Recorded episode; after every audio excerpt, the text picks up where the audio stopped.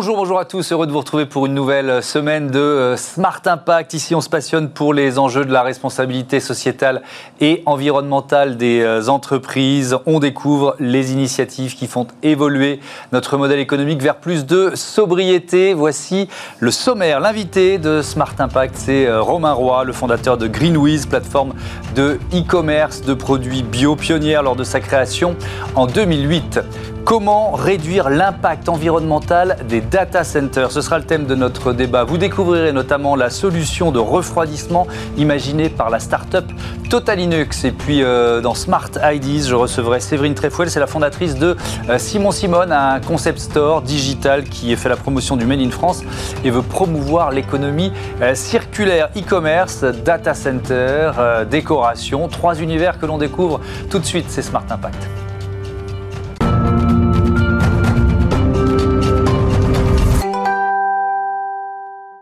Bonjour Romain Roy, bienvenue. Bonjour. Vous êtes le président de Greenwiz. Euh, vous avez créé cette plateforme de euh, e-commerce de produits bio en, 2008. Vous êtes basé à Annecy. 2008, vous étiez des pionniers à l'époque Oui, absolument. À l'époque, c'est vrai que la distribution bio spécialisée dans laquelle on évolue euh, n'était pas du tout sur Internet. Hein. Il y avait quelques enseignes qui existaient déjà, mais, mais aucune qui, qui avait fait la démarche de venir en e-commerce. Donc on s'est lancé en 2008. On était effectivement les pionniers. Pionniers en France, pionniers en Europe Alors pionniers en France d'abord, et ensuite la, la croissance faisant les choses, on est devenu assez rapidement ce qu'on est aujourd'hui, c'est-à-dire le leader en Europe de la distribution bio spécialisée en ligne, mhm. puisqu'on est présent à la fois en France, mais également en Espagne, en Italie et en Belgique. Alors 2008, 2021, ça donne pas mal de, recul pour analyser euh, euh, cette pression, d'une certaine façon, cette bascule des consommateurs vers euh, le bio, le naturel, le responsable, le durable, le sobre, comme je le disais dans mes titres. Est-ce que vous, vous datez une bascule, un moment un peu clé comme ça? Vous avez vu vraiment le, la consommation augmenter très fortement Non, je, je, crois que c'est un mouvement de fond qui a commencé quand même il y a assez longtemps. En 2008, au moment où on a démarré, le mouvement était déjà présent. Il y a, on, ce qu'on voit, c'est une accélération, évidemment, hein. une accélération de ce mouvement, une prise de conscience qui est de plus en plus forte euh, dans la population. Nous, si je me réfère à l'histoire de Greenwiz, on a commencé, au début, on vendait plutôt des produits écologiques non alimentaires. Et on a commencé à vendre des produits bio plutôt à partir de 2010-2011. Et c'est vrai que ça a immédiatement pris. Et les dernières années, en plus avec les différentes crises sanitaires, enfin, tous les problèmes qu'on a connus, ont marqué une accélération très très forte. Donc euh, non, je dirais que c'est un mouvement de fond qui ne fait que s'amplifier au fur et à mesure que les années passent. quelques chiffres clés de, de, de Greenwiz 15 000 produits bio ou écologiques euh, référencés, 5 millions de commandes expédiées depuis 2008, 2 millions de clients en, en 2020 sont les chiffres que vous nous avez euh, fournis. Donc là, il y a une accélération très rapide sur la dernière année ou les deux dernières années, c'est ça? Oui, vous savez, à chaque fois qu'il y a eu une crise sanitaire dans le monde, hein, ça a été vrai à l'époque du, SRAS, mais également d'autres crises, on a toujours constaté qu'il y avait euh, un gain d'appétence pour les produits euh, pour les produits bio. Donc ça, mm. c'est le premier élément. Et puis il y a les confinements, le développement du e-commerce. Absolument. Et bien entendu, le confinement a, permis également au taux de pénétration de, dans le e-commerce, du e-commerce dans l'alimentaire de progresser fortement. Donc nous, on est vraiment à la conjonction de ces deux, de ces deux phénomènes, c'est-à-dire une appétence plus forte pour les produits bio et plus de commandes sur Internet. Donc évidemment, ça a généré chez nous une croissance euh, très très forte. vous ne pouvez pas encore donner dans le détail les chiffres 2020, mais les chiffres 2019, ils étaient... Bah, en 2019, déjà, ça représentait euh, plus de 65 millions d'euros de chiffre d'affaires, le groupe. Hein, donc euh, c'était euh, voilà, c'était déjà des chiffres qui étaient très importants et effectivement qui, qui le sont encore plus cette année. Alors l'un des défis du e-commerce, c'est la logistique. Comment vous réduisez l'impact de vos, de vos livraisons? Alors, Effectivement, chez nous, euh, comme on se positionne euh, depuis 2008 comme une entreprise qui se veut éthique et la plus respectueuse possible de l'environnement, ça a été des thématiques qui ont été toujours euh, prises très au sérieux. Donc, on a fait le choix, notamment pour nos transports, de, passer par un prestataire qui livre exclusivement en région parisienne, par exemple, en véhicule électrique et uniquement en véhicule électrique. Et ça va s'étendre au cours de l'année 2021. Donc, on espère arriver à la fin de l'année 2021 à ce que l'intégralité de nos livraisons soit réalisée par des véhicules électriques. Donc, ça, c'est le premier élément.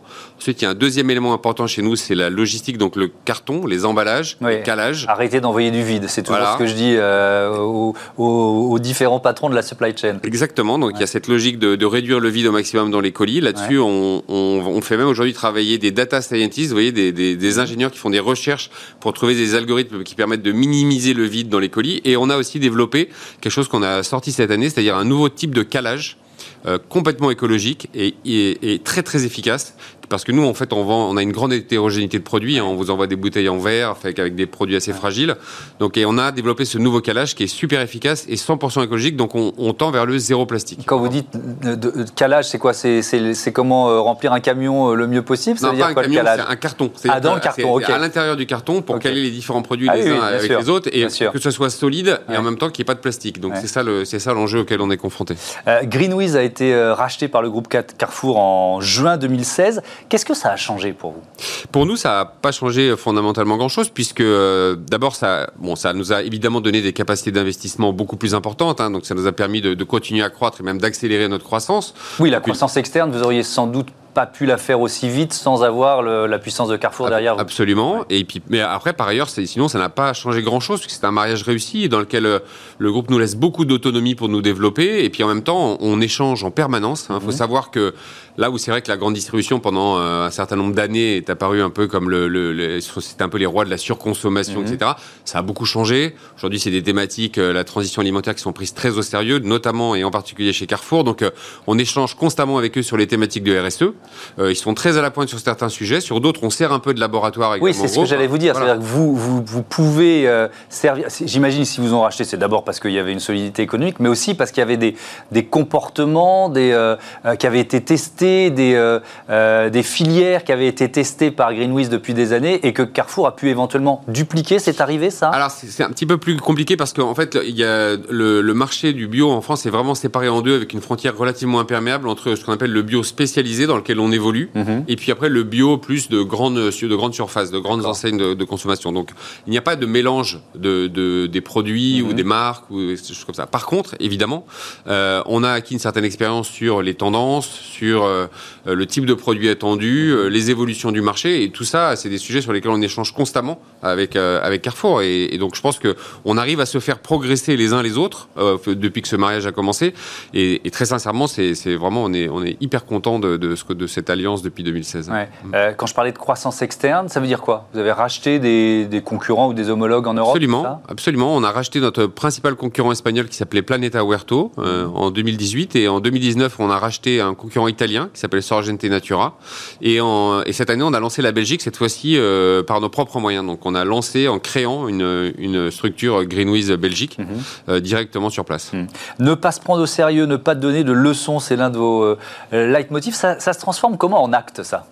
Alors, c'est-à-dire qu'on est dans un secteur où parfois, effectivement, euh, on essaie un peu trop de culpabiliser les clients euh, de notre point de vue. Donc nous, ce qu'on essaye de, prôner, en fait, c'est une vision euh, un peu décomplexée de, ces thématiques de la RSE, de l'environnement, de se dire, nous, on veut offrir des solutions alternatives pour consommer différemment, parce qu'on est persuadé qu'aujourd'hui, on peut consommer différemment et rendre le monde meilleur par ces nouveaux types de consommation.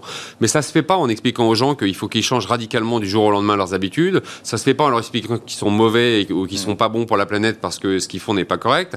Ça se fait plutôt en essayant d'enseigner. Donc on, crée beaucoup de contenu, beaucoup de vidéos euh, explicatives de qu'est-ce qu'on peut faire. Et, et, au travers de notre offre, on essaye d'offrir des alternatives pour tous les pour tous les niveaux, on va dire, de, de économiques de clients. Hein. Donc on a des choses avec des prix vraiment très bas, puis d'autres un petit peu plus chers. Donc que chacun puisse y retrouver un peu ce qu'il cherche pour offrir des solutions et permettre aux gens petit à petit de faire évoluer leur consommation vers quelque chose de plus sain et de plus respectueux de l'environnement. Ouais, quand vous dites pédagogie, Greenwiz c'est un média aussi. Il y a, un magazine, c'est ça Il y a un magazine, effectivement, qui, fait avec des millions de, vues. Hein, donc, c'est vraiment un média qui commence à prendre de l'ampleur également. Mais parce que pour nous, c'est indissociable. Encore une fois, cette démarche qu'on fait au travers de notre offre produit, on la fait également au travers des mm. contenus qu'on produit. Comment vous sélectionnez? Je disais tout à l'heure 1500 euh, produits. 15 000, 15 000. pardon, il me manquait un zéro. En renotant, il me manquait un zéro. 15 000 produits. Euh, comment vous sélectionnez? Parce que c'est pointu. Hein, euh, il faut les tester, j'imagine. Alors, il faut... les tester. Alors, bien sûr, on s'appuie évidemment. On a la chance dans, le, dans, le, dans la bio d'être dans un milieu dans lequel il y a quand même un certain nombre de labels qui existent, mm. hein, qui sont des labels réputés et qui, sont, qui font un travail extrêmement sérieux. Donc, on, ne se substitue pas aux labels. Donc, on s'appuie beaucoup sur la labellisation. Mm-hmm. Et puis après, on a une équipe d'acheteurs. C'est une des équipes les plus importantes de, l'entreprise, hein, évidemment,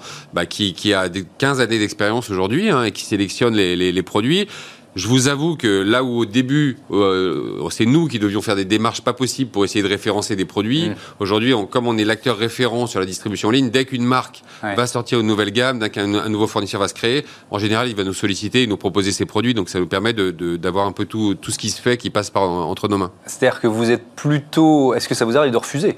Absolument. oui, ça, ça c'est pas dans nos, pas dans le chart d'une certaine façon. Absolument. Puis je vais vous donner par exemple un autre exemple, c'est qu'on essaie de pousser énormément la, logique du zéro déchet. Mhm. Donc on essaie de favoriser de plus en plus des produits à produits équivalents. On va prendre celui qui a l'emballage zéro déchet ou qui a le moins d'emballage ou qui a l'emballage le, le, moins le moins impactant pour l'environnement. Donc euh, typiquement, il peut y avoir des produits qui sont très bons, mais sur lesquels on va, on va dire non, on n'est pas intéressé parce que euh, l'emballage ne correspond pas aux standards qu'on essaie d'adopter. Hmm. Il nous reste un peu moins d'une minute. Il y, a un débat euh, qui a été important dans tout le e-commerce, c'est le Black Friday. vous l'avez fait? Oui, non, comment? Alors, on l'a pas fait sous la dénomination Black Friday, qu'on n'a jamais utilisé d'ailleurs. Hmm. Hein. Nous, on, on, a, par contre, on pense que c'est un moment qui est important pour l'e-commerce, pas plutôt pour favoriser les achats pour des gens qui ont un pouvoir de, un pouvoir d'achat un peu mhm. plus faible. Donc on, en a profité pour euh, avoir une, une politique de prix plus bas mais plutôt, et plutôt de donner accès à des nouveaux clients, des clients qui d'habitude n'ont pas les moyens d'acheter chez nous.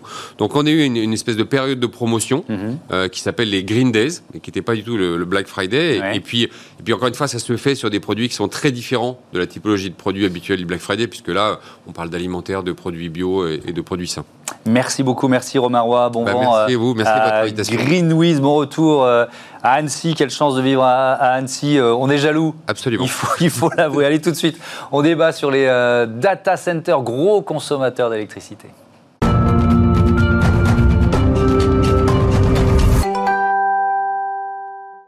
Comment euh, réduire l'impact environnemental des data centers? C'est la question du jour et pour y répondre, euh, je reçois Arnaud de Birmingham, bonjour, fondateur, président de Scaleway, et Frédéric Delperou, euh, directeur général de Total Linux. Bonjour et, et bienvenue. Frédéric Delperou, avant de découvrir votre solution innovante chez Total Linux, peut-être le constat, ça consomme beaucoup d'électricité, un data center. Quand j'ai dit ça, on a envie d'avoir quelques chiffres. Qu'est-ce que ça représente? Un data center, ça consomme, ça consomme énormément d'électricité, mhm. c'est euh, énormément de mégawatts, c'est aussi beaucoup d'eau potable et c'est euh, aussi euh, la génération de gaz à effet de serre. Donc ça, ça... Dépend, ça dépend des études. Les études qui disent on est entre 1 et 3% de la consommation mondiale d'énergie. Aujourd'hui. Extrêmement considérable. Et ça va aller, euh, ça va aller crescendo. Sur, euh, le site de Total Linux, j'ai vu 80% de la consommation électrique d'un data center qui sert à la climatisation. Ça, ça va nous mener à votre solution. Et puis cette projection, d'ici 2025, 10% des gaz à effet de serre qui seront euh, produits par, par les data centers. On évolue aujourd'hui à plus de 8 millions, 8 millions 600 000 le nombre de data centers dans, dans, le monde. Arnaud de Birmingham Scaleway, c'est un fournisseur de, de cloud, c'est ça? Vous êtes présent dans un peu partout dans le monde Oui, on a tendance à dire qu'on a un peu un acteur euh, triple play parce qu'on fait du data center, on fait du serveur et on fait du cloud. On a les trois métiers et on maîtrise euh, l'intégralité des trois métiers. Donc on est concepteur mhm. et on construit nos propres data centers. On exploite à peu près une quarantaine de mégawatts euh, en France. Et, et, vous venez de signer avec 25 entreprises et 17 associations un pacte sur la neutralité climatique des data centers. Qu'est-ce que ça veut dire? C'est quoi cet engagement? C'est dire que le, sujet est très large. Il faut s'attaquer à la source. Et ça, c'est vraiment super important. C'est-à-dire déjà comment est-ce qu'on achète l'énergie mhm. Qu'est-ce qu'on achète comme énergie En France, on est plutôt gâté parce qu'on a une énergie qui est extrêmement peu carbonée. Mhm. Et après, comment est-ce qu'on l'utilise Ce qu'il faut comprendre, c'est que 40%, bon après ça dépend les chiffres, mais nous on estime que 40% de l'énergie des data centers est gâchée inutilement juste pour refroidir le cloud. C'est un concept un petit peu bizarre où même quand il fait euh, moins 2 degrés dehors, on va continuer à climatiser massivement 40% de la consommation mondiale d'énergie juste des data centers pour juste les refroidir. Mmh. Donc nous, on s'est attaqué sur le cœur du sujet, c'est dire comment est-ce qu'on peut faire la chose de manière intelligente pour supprimer totalement ces 40% d'énergie? Et donc on a inventé un système qui est le système adiabatique. On fait, euh, c'est un peu comme euh, faisaient les Égyptiens en mettant dans des dans des poteries au soleil de l'eau à l'intérieur mhm. qui s'évaporait par les parois, ça rendait l'eau plus froide. On utilise exactement le même concept qu'on euh, industrialise sur des dizaines et des dizaines de mégawatts. Et mhm. Comme ça, on a supprimé 40% de, de la consommation d'énergie des data centers. Mhm. Euh, chez, chez, Total Linux, Frédéric Villepérou, vous avez une autre, euh, une autre solution, un autre procédé qui est assez étonnant. Moi, quand je l'ai découvert, je me suis dit, qu'est-ce que c'est? Alors, ce concept est assez intéressant parce qu'il est assez ancien puisqu'en fait le, refroidissement par le liquide est assez, euh, est assez euh, n'est pas n'est pas nouveau dans le sens où ça existe depuis très longtemps chez EDF par exemple pour, refroidir les transformateurs, on refroidissait avec du pyralène, enfin on refroidissait avec du pyralène. Mhm. Le problème du pyralène, c'est que c'est un, liquide qui est toxique, qui était toxique, donc il a été interdit euh, et le challenge a été de remplacer ce liquide par un autre liquide totalement éco-responsable, entièrement biodégradable, mhm. ce qui a été fait par des, raffineurs. Et aujourd'hui, on a réussi à trouver, enfin, c'est pas nous, hein, ce sont les raffineurs, ont réussi à sortir un certain nombre de liquides qui sont entièrement biodégradables, caloriporteurs et surtout diélectriques. Alors, diélectrique, qu'est-ce que ça veut dire? Ça veut dire qu'il ne, il, ne conduit pas l'électricité mhm. et caloriporteur, il transporte la chaleur. L'intérêt, c'est de remplacer l'air qui est utilisé dans la formule du euh, diabétique, euh, puisqu'en fait, la diabétique ne résout qu'une petite partie du problème. Nous, on va réchauffer à l'intérieur du serveur, alors que le diabétique va juste refroidir l'air qui va être poussé dans les serveurs. Alors attendez, je reprends depuis le début, parce que déjà, le point de départ, c'est-à-dire que vous mettez les serveurs dans l'eau. Exactement. C'est contre-intuitif, hein, on est, C'est un détail. Alors ce n'est pas dans, dans, de l'eau, parce que l'eau est un conducteur. Hein, vous le savez très bien, il y a un artiste qui a eu malheureusement une triste expérience. c'est pour ça qu'on trouve ça contre-intuitif. Et il ne s'agit pas d'eau, il s'agit d'un liquide qu'on peut appeler vulgairement un, de l'huile. C'est un accord gras qui est entièrement raffiné et qui est complètement synthétique et qui est surchargé en molécules de carbone. Mhm. Voilà. Donc ce sont des tests qu'on fait depuis 5 ans avec le CNRS. Euh, et on a aujourd'hui euh, commencé à commercialiser cette offre avec la, à la SNCF et dans d'autres groupes. Mhm. Euh, et aujourd'hui, nous allons construire un premier data center en région parisienne qui va faire environ 3500 mètres carrés. et le chantier va démarrer d'ici quelques mois. Avec quelle, quelle marge d'économie? Parce que c'est, vous, vous nous dites on peut, on peut économiser 40%. alors nous, nous, nous, nous, on est sur des, des vecteurs. Alors il faut savoir une chose, c'est que c'est une première. Aujourd'hui, tous les data centers sont équipés, sont refroidis par air, hein, soyons très clairs. Mm. Alors que ce soit euh, par diabatique ou par d'autres systèmes euh, polluants de type euh, de gaz R410 ou R32. Climatisation. La climatisation classique, on est sur des, principes assez anciens, mais mm. qui, sont efficaces. Malheureusement, c'est des technologies qui vont être amenées à disparaître. Aujourd'hui, les gains, pour répondre à votre question, au niveau électricité, on est en train de mesurer des gains de 70 à 80% sur l'électricité. Sur l'eau, L'eau, ça, personne n'en parle. Euh, un data center consomme énormément d'eau potable. Par exemple, euh, Pourquoi vous avez... ça consomme tellement d'eau potable Parce qu'en fait, dans les réseaux de il faut, voilà, il faut refroidir. Vous voyez, par le principe diabatique, il mm. faut mettre un média quand vous aspirez de l'air chaud. Il faut venir mettre un média, un média humide, et c'est à partir de là que vous allez envoyer de l'air frais. Mais cet air frais, elle est due à une immersion dans l'eau. Et donc, il y a de l'eau qui va être consommée. Il va y avoir des quantités astronomiques. Un data center qui est en train de construire au Pérou, pardon, au Chili, excusez-moi, euh, par un des GAFA, va consommer par jour 16 millions de litres d'eau pour refroidir uniquement des serveurs. Oui, c'est énorme, c'est énorme. Millions 16 millions, mais ce n'est rien. Vous voyez, dans le Nevada, il y a euh, une, société qui s'appelle Switch, vous connaissez peut-être de nom. Mhm. C'est le plus gros data center au monde. Aujourd'hui, fait 600 000 mètres carrés. Il va consommer, euh, je crois, 40 millions de litres d'eau douce par jour. C'est juste du délire. Et donc, avec votre solution, l'ONU a déclaré qu'en 2030, excusez-moi, en 2030, il y allait une, une pénurie d'eau potable. Oui le, Gartner a réenchéri en disant en 2040, ça allait être compliqué. Et donc vous terminez, parce qu'il faut que je donne la parole à Arnaud. Bien sûr, excusez-moi. Sur, donc ça veut dire qu'il n'y a plus d'utilisation d'eau dans votre dans Exactement, j'allais venir, c'est qu'on ne consomme pas un gramme d'eau. Alors dans ce liquide, la composition moléculaire ne fait pas appel à des molécules d'eau, donc euh, ce liquide ne consomme pas une, goutte d'eau potable. D'accord. Comme c'est entièrement immergé, il n'y a pas de gaz à effet de serre non plus, puisqu'en fait le cycle est fermé. Bon, donc euh, on espère que ce, premier data center va bien fonctionner parce que la solution a, l'air tellement euh, géniale qu'elle doit, se, elle doit se développer. Moi, ce qui m'intéresse dans votre démarche, ce, pacte euh, signé par, par Scaleway avec 25 entreprises, 17 assos, je, le rappelle, c'est justement la démarche. C'est-à-dire qu'on part de loin dans le secteur, on peut dire ça. On part de très loin. On est dans un secteur qui n'a globalement, je pense que mon confrère sera d'accord, pas innové depuis 20 ans. On a toujours les mêmes pratiques, on fait toujours la même chose mhm. et c'est ce qu'on appelle les règles de l'art, une façon de prendre moins de risques et de faire toujours pareil. Mmh. Euh, sauf qu'aujourd'hui, les data centers prennent de plus en plus d'ampleur, c'est devenu euh, permanent, c'est ce qu'il y a de l'autre côté de votre téléphone, on paye nos impôts dans le cloud, on consulte nos emails dans le cloud. Et donc, ben, il faut aussi se poser les bonnes questions, euh, et c'est très difficile sur ce marché où les investissements sont en centaines de millions pour chaque data center d'accepter de faire un petit peu d'innovation et de faire les choses de manière différente. Mmh. Votre solution, euh, elle peut s'adapter à un data center qui existe déjà Non. Non, il, Faut, il faut créer de nouveaux data centers. le bâtiment doit être conçu de manière différente. On a besoin d'entrées d'air qui sont très grandes. Mmh. C'est très adapté à des milieux tempérés comme les nôtres. Mmh. Euh, ça marcherait aussi au milieu du désert, hein, avec des consommations d'eau euh, gigantesques, comme, comme dit mon confrère. Il a tout à fait raison. L'usage de l'eau dans notre métier est un énorme tabou. la plupart des gens consomment des millions de gallons d'eau potable tous les jours pour refroidir le data center. C'est un véritable scandale. Mm. on devrait traiter l'eau de la même manière que l'énergie. Il n'y a pas de raison pour économiser euh, quelques pourcentages euh, de consommation d'électricité qu'on consomme des millions de litres d'eau de l'autre côté. C'est mmh. pas normal.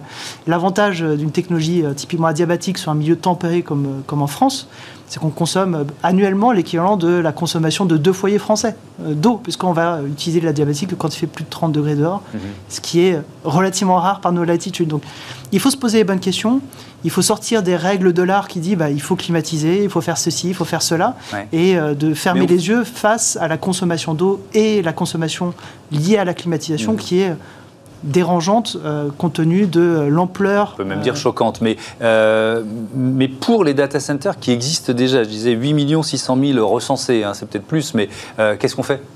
Comment on fait baisser la facture il y a, alors déjà, grâce au cloud, il y a une grosse partie de ces data centers qui sont en train de se concentrer dans un autre modèle d'informatique qu'on appelle le cloud computing. Donc, euh, les petits data centers existants qui sont très très nombreux vont peu à peu disparaître et être transformés en edge computing, euh, va aller de plus en plus vers le cloud. Donc, c'est une démarche vertueuse qu'on consolide de plus en plus mhm. la charge informatique dans peu de data centers qui sont très très gros, donc faciles à optimiser. C'est beaucoup plus facile d'optimiser un très gros data mhm. center que plein de petits. Euh, ça, c'est quand même un impact qui est assez important. Puis avec le temps, euh, bah, les, matériels, les, matériels, évoluent, sont de plus en plus puissants et consomment de moins en moins d'énergie. Donc, ni l'un dans l'autre, il y a, y, a, mm. y a, des vraies perspectives pour ce métier-là. Après, pour les data centers existants, eh ben, il y a des investissements qui sont nécessaires, des transformations de bâtiments, euh, il y a euh, euh, de l'efficacité à récupérer sur la partie climatisation, des changements de matériel informatique. Il y a beaucoup de choses à faire. Hmm. Beaucoup de choses à faire. Est-ce que votre solution, elle peut s'adapter à un vieux data center ou Alors, pas oui, oui. C'est son avantage. voilà, l'avantage qu'on a nous, si vous voulez, c'est qu'on n'a pas toute cette architecture qui va autour des serveurs, qui sont des couloirs d'air chaud, des couloirs d'air froid, des systèmes de CTA, des hmm. systèmes de ventilation, etc. Notre solution, c'est très basique, c'est un simple bac type euh, congélateur Picard que vous posez dans une salle et puis, et puis ça fonctionne. C'est aussi simple que ça. C'est-à-dire que vous enlevez tout le système de réfrigération que vous pouvez avoir dans les énormes data centers et à partir de là, ça veut dire que vous pouvez utiliser n'importe quel type de bâtiment qui a quand même à minima mm-hmm. une dalle qui tient à une tonne au mètre carré, ce qui est en général les bâtiments euh, assez classiques. Et c'est la seule, je dirais, la seule contrainte qu'il y ait indépendamment de l'induction électrique quand même, parce qu'il va falloir, falloir, quand même alimenter l'ensemble de ces serveurs. Voilà, ce sont les deux seuls paramètres. Donc on peut recycler des friches industrielles qui sont désuètes, par exemple dans le nord de la France ou ailleurs, hein, bien mmh. évidemment, et puis récupérer des data centers existants et les reconvertir sur de l'immersion cooling. Eh ben, on suivra ce, procédé euh, de près. Merci euh, à, tous les deux d'avoir participé à, à, ce débat. On termine avec euh, Smart Ideas, une start-up à l'honneur comme tous les jours. Smart Ideas avec BNP Paribas Découvrez des entreprises à impact positif.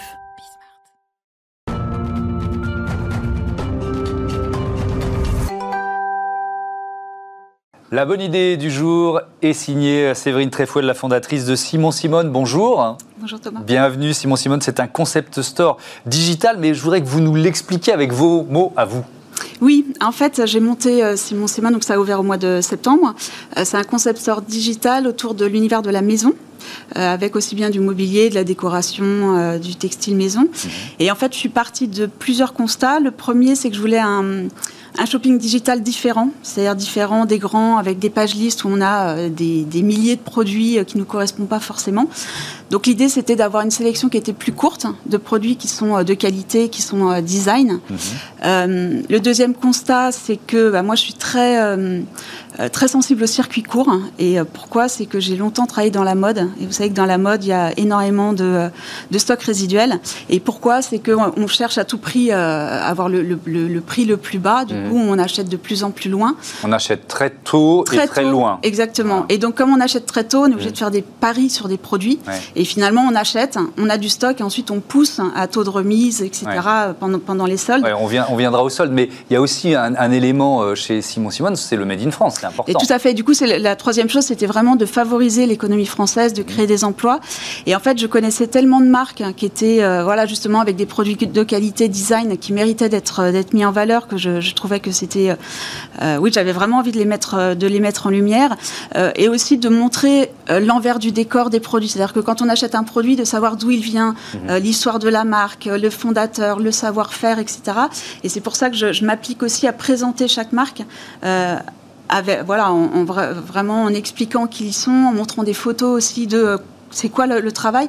Et je trouve que ça donne beaucoup d'âme au produit beaucoup. Enfin là, ça explique aussi la valeur ajoutée qu'il y a derrière. Hmm, alors j'ai bien aimé sur, sur votre site, sur la page d'accueil euh, en ce moment, euh, il y a écrit des soldes dont vous êtes responsable, vous décidez du, du taux de remise. Voilà ce qu'on voit. Ça veut dire que vous cherchez à peut-être on peut dire dénoncer la surconsommation et responsabiliser le consommateur il y a, cette double idée? Tout à fait, c'est vraiment les, deux idées. On parle souvent de consommateur, donc là on est vraiment plein dedans. C'est le consommateur qui peut faire bouger les choses, puisqu'en fait les marques elles répondent finalement à ce que, ce que les, citoyens vont vouloir acheter. Donc c'est très important que chacun prenne conscience de voilà c'est sa responsabilité finalement de consommer mieux et en consommant mieux on produira mieux en fait. Mmh. Euh, donc ça partait de cette idée là et aussi le, le problème entre guillemets c'est que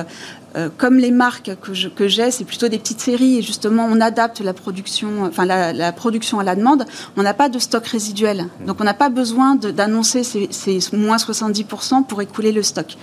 Ce qui veut dire que euh, c'est un prix juste qui est toute l'année avec des petites marges et donc on peut pas vraiment faire de solde. Et donc je, m'apprêtais à ne pas faire de solde parce qu'il y a un mouvement comme ça aussi de dire voilà prix juste toute l'année on fait pas de solde. Et je me suis dit c'est quand même dommage parce que ça veut dire que pendant un mois il se passe rien parce que évidemment voilà les consommateurs bien faire. Hmm. Voilà, et les consommateurs aiment bien faire l'affaire quand même, hmm. avoir une petite réduction. Et en fait, ce que je me suis dit, c'est que je préférais prendre sur ma marge donc en fait, quand vous décidez du taux de remise que, vous prenez euh, lors de votre panier, vous choisissez le taux. C'est pris sur ma marge. Moi, je reverse la même chose à la marque. Donc c'est vraiment pour favoriser euh, les marques françaises. Je préfère ne pas faire de bénéfices, mais au moins, voilà, on a créé euh, de l'activité en mmh. France. Allez, il nous reste une minute trente pour parler de cette opération de reprise de, de canapé. Là, on est dans une logique d'économie circulaire. De quoi s'agit-il? Oui, tout à fait. je suis aussi assez sensible à l'économie l'économie circulaire. C'est un mouvement de fond par, par rapport à la surproduction c'est mhm. toujours aussi euh, le, même sujet. Et en fait, je me suis dit, euh, pour favoriser ça, il faut aussi qu'il y ait une petite prime, il faut que, les clients en fait soient euh, récompensés du geste qu'ils vont pouvoir faire, un geste qui est solidaire et éco-responsable. Donc en fait, si vous achetez un canapé made in France qui a un prix accessible, donc déjà bonne action, vous avez une prime de 200 euros, on vous reprend l'ancien canapé et on le remet dans l'économie circulaire. Donc on travaille avec Emmaüs. si le canapé n'est pas en bon on peut le remettre dans des bennes écomobiliers qui sont spécialisés, ça va être recyclé en énergie. Donc vraiment, c'est on fait une bonne action et on est récompensé de cette bonne action. Ça pourrait s'étendre à d'autres produits? Et tout à fait, en fait. Euh, exactement. C'est que dans 10 jours, je vais essayer d'étendre à d'autres produits et de faire vraiment, euh, de créer un réseau, en fait, euh, comme ça, de, dire quand vous achetez un nouveau produit, au moins on remet dans, dans l'économie circulaire votre, votre ancien produit. Parce que oui, vous pourriez le mettre sur, sur certains sites qu'on connaît, qui mm. sont de seconde main, mais en fait, c'est assez compliqué de de, les vendre. Euh, donc ça permet là de faciliter vraiment l'économie circulaire. Et ben voilà, merci de nous avoir euh, présenté euh, Simon, Simone. Bon vent à vous, Séverine Tréfouel. À, à bientôt Bismart. Voilà, c'est la fin de cette émission. Elle est passée vite. C'est bon signe. on se retrouve sur bismart.fr 24 heures sur 24. C'est la chaîne des audacieux et des audacieuses.